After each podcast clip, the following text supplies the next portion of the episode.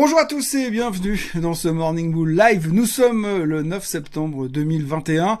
Alors on vit une période euh, assez euh, étrange depuis trois jours. Hein. On est dans une espèce de dépression, euh, pas, post-partum, mais post-Labor Day.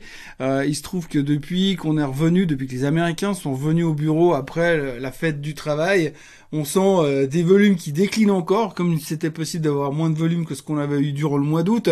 On sent une espèce de dépression générale. on était hyper, quasi euphorique la semaine dernière avec des records on parlait du 54e record du S&P 500 et là de nouveau troisième record, troisième journée de baisse consécutive sur les marchés. On n'a plus vu ça depuis des mois.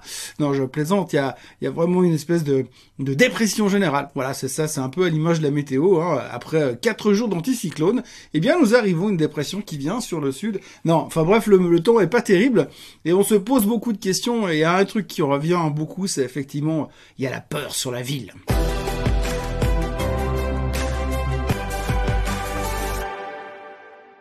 Alors forcément, une vidéo qui s'intitule Peur sur la ville, c'est un clin d'œil à, la disparition de Jean-Paul Belmondo l'autre jour.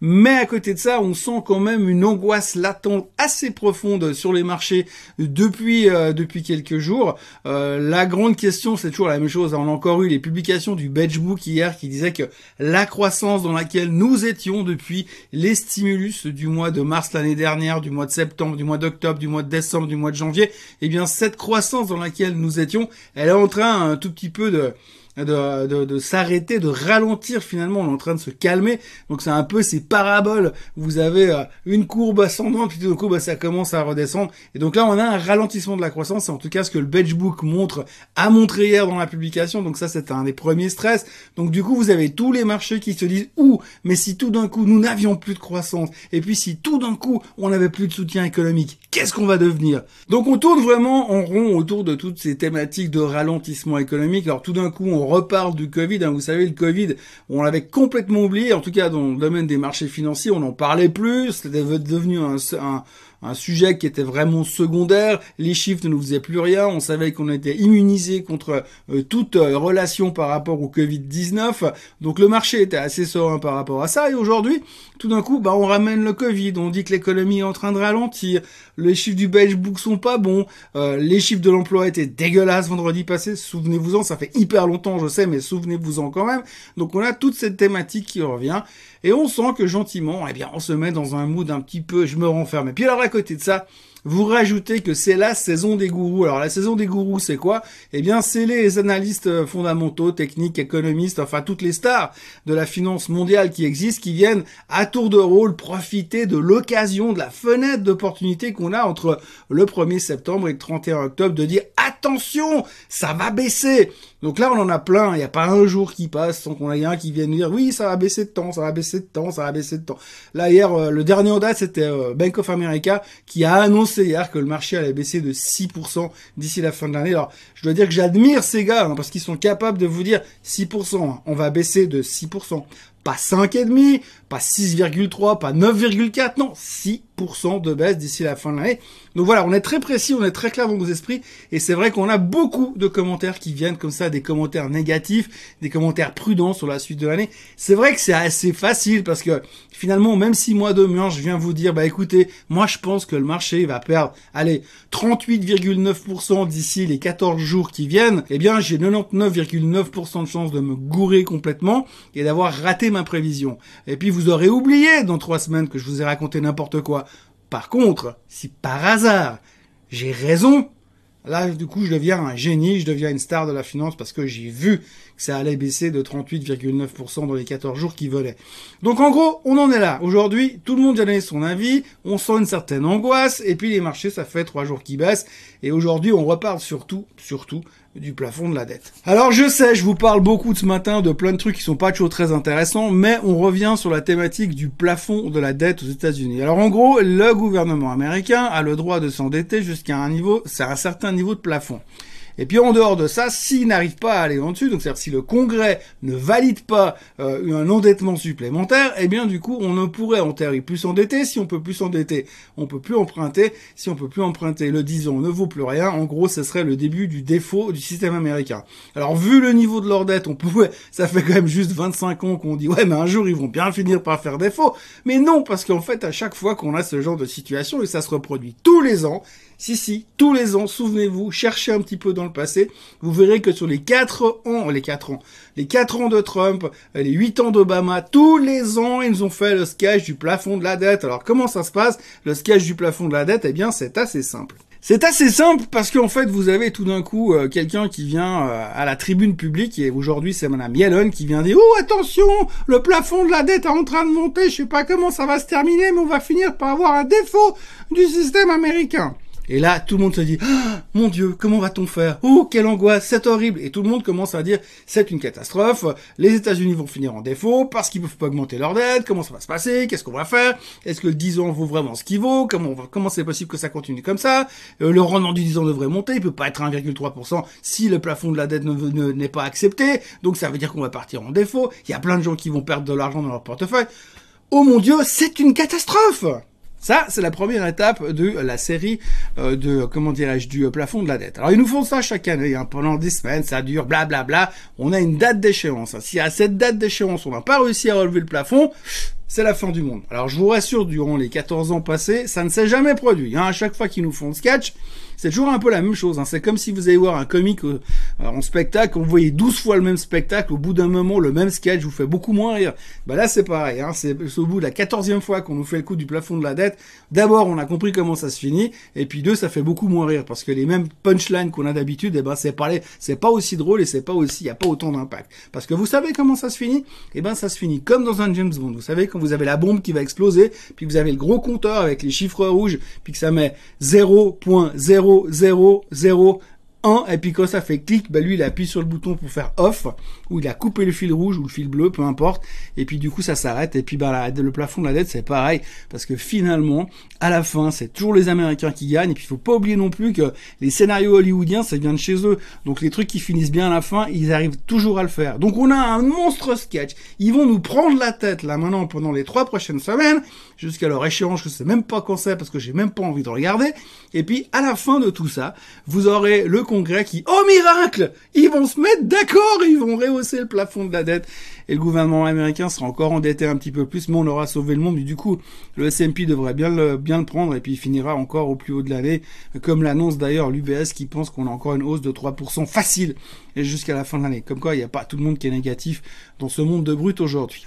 Donc voilà, pour résumer aujourd'hui, l'ambiance elle est pourrie, il n'y a pas grand chose qui se passe, le temps est moche, il fait gris, les gens sont pas très motivés, on se pose beaucoup de questions par rapport à la croissance, et même en Europe, hein, même en Europe, on se dit, ah, mais peut-être que la croissance elle va ralentir. Et en même temps, dans le même temps, il y a un mec de la BCE qui a parlé hier, c'est le patron de la Banque Centrale euh, Autrichienne, qui a dit, ah mais vous savez, nous on va peut-être devoir ralentir nos soutiens pour ne pas laisser le marché s'emballer trop vite, pour ne pas avoir une inflation galopante. Donc de côté, on panique sur la croissance, et donc de l'autre côté, vous avez la BCE qui dit oui, mais nous, on va peut-être ralentir les soutiens économiques lancer un tapering. Donc vous vous dites, mais franchement, pourquoi on a peur d'un ralentissement de la croissance si en fait la BCE nous dit qu'il y a trop de croissance? Il y a un truc qui joue pas. Enfin bref, on a une journée pourrie hier, l'ambiance est pourrie, les gens ont la trouille et on nous dit, en plus, vous savez quoi? On est en septembre, c'est pas un bon mois pour la bourse le mois de septembre. Elle est facile celle-là.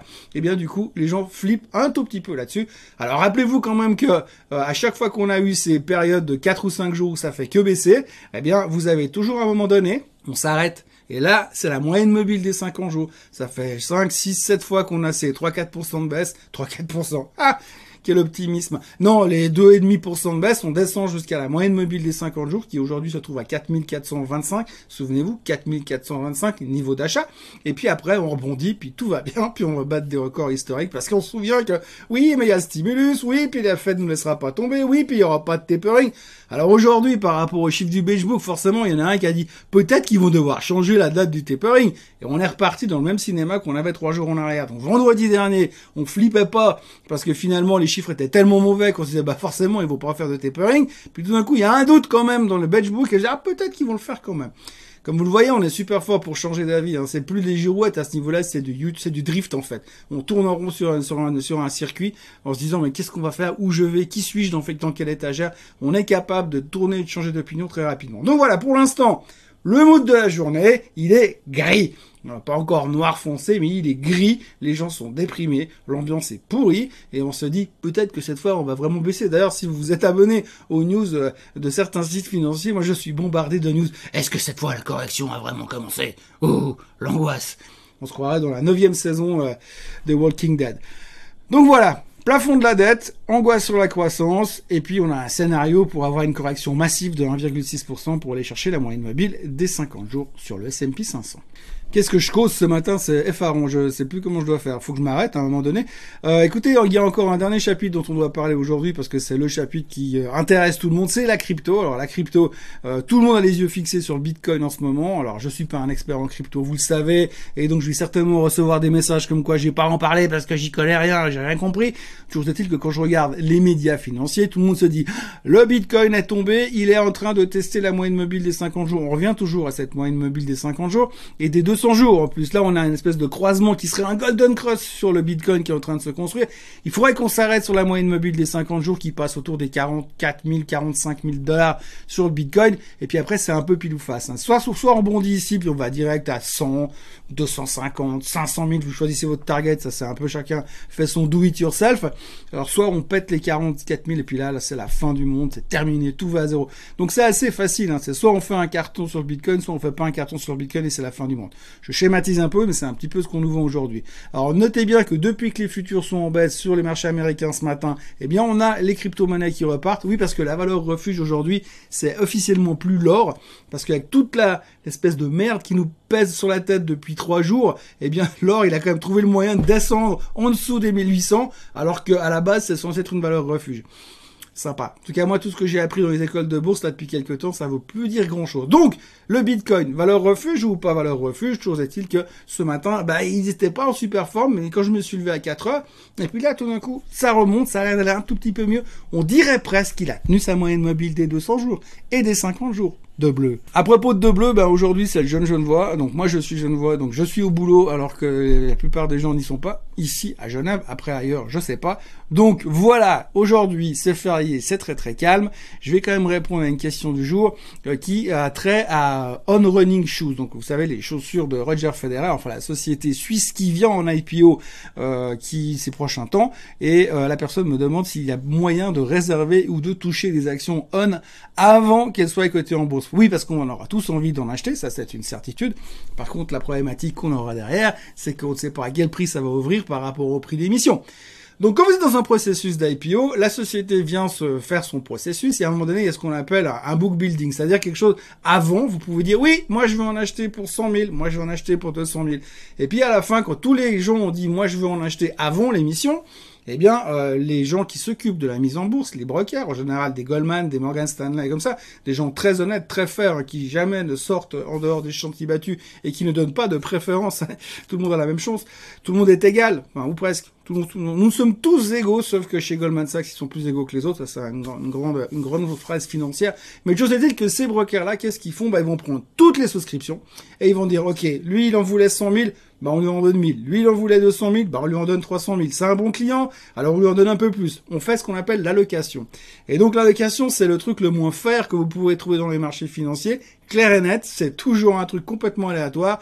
Donc vous avez quasiment, si vous êtes un petit investisseur privé et que vous souscrivez à On Running Shoes avant l'IPO, vous avez à peu près autant de chances de choper du papier à l'émission que de gagner à l'euro million. Et si vous en touchez, en général, c'est que vous êtes alloué à 100% parce que personne d'autre en veut et puis le marché va s'écraser à l'ouverture. Ça ne devrait pas être le cas de On Running Shoes, donc j'ai envie de dire, vous pouvez aller voir votre banque, vous pouvez souscrire à l'IPO, de montrer votre intention de dire, moi je suis prêt à en acheter jusqu'à 10 000 francs, 50 000 francs, 100 000 francs. Votre banque va pouvoir prendre votre souscription, la donner au responsable de l'IPO, la société qui s'occupe de la mise en bourse de On Running, et à partir de là, vous aurez une chance peut-être de toucher quelque chose. Par contre, faut pas vous faire trop d'illusions. Vous aurez plus de chances de les acheter dans le marché après. Restera juste à voir à combien ça va ouvrir et quel est le prix que vous êtes prêt à payer. Je pense que si ça ouvre autour des prix d'émission, par là autour, il faudra pas hésiter à en acheter sur le long terme. Ça, c'est un truc qui me plaît assez bien. Euh, la marque est super, elle est soutenue par quelqu'un qui est une icône sportive et qui a une réputation sans tâche, jusqu'à maintenant en tous les cas. Et donc par rapport à ça, je pense que c'est quelque chose qui fait complètement du sens. Par contre, si ça ouvre du style 150% plus haut à l'ouverture, il faudra peut-être juste laisser le souffler redescendre avant de courir derrière. Mais voilà, malheureusement, euh, en tant que petit investisseur, c'est toujours beaucoup plus compliqué d'obtenir ce qu'on appelle des allocations sur des IPO parce que bah voilà, comme je le disais, euh, on est tous égaux dans le marché financier, sauf qu'il y en a qui sont toujours un peu plus égaux que les autres. Voilà, j'ai beaucoup trop parlé aujourd'hui, donc je vais m'arrêter ici. Je vous souhaite une excellente journée. Euh, je vous encourage à hum, souscrire, enfin à vous abonner à la chaîne Suisse Côte Suisse, comme d'habitude. Hein. Je vous rappelle qu'on est toujours en course pour aller chercher ces 10 000 abonnés euh, sur la chaîne Suisse Côte Suisse. On a de la concurrence sur la chaîne euh, Suisse Côte anglaise et sur la chaîne Suisse Côte allemande. Donc le but c'est d'aller chercher ces 10 000. Donc inscrivez-vous, parlez-en autour de vous, faites de la pub, faites du bruit, likez cette vidéo et puis revenez demain parce que demain c'est plus jeune jeune voix, j'aurai fini de manger mes quatre tartes au pruneau que je suis en train de faire euh, dans la cuisine et je vous retrouverai pour euh, conclure cette semaine. Belle journée à tous, bye bye.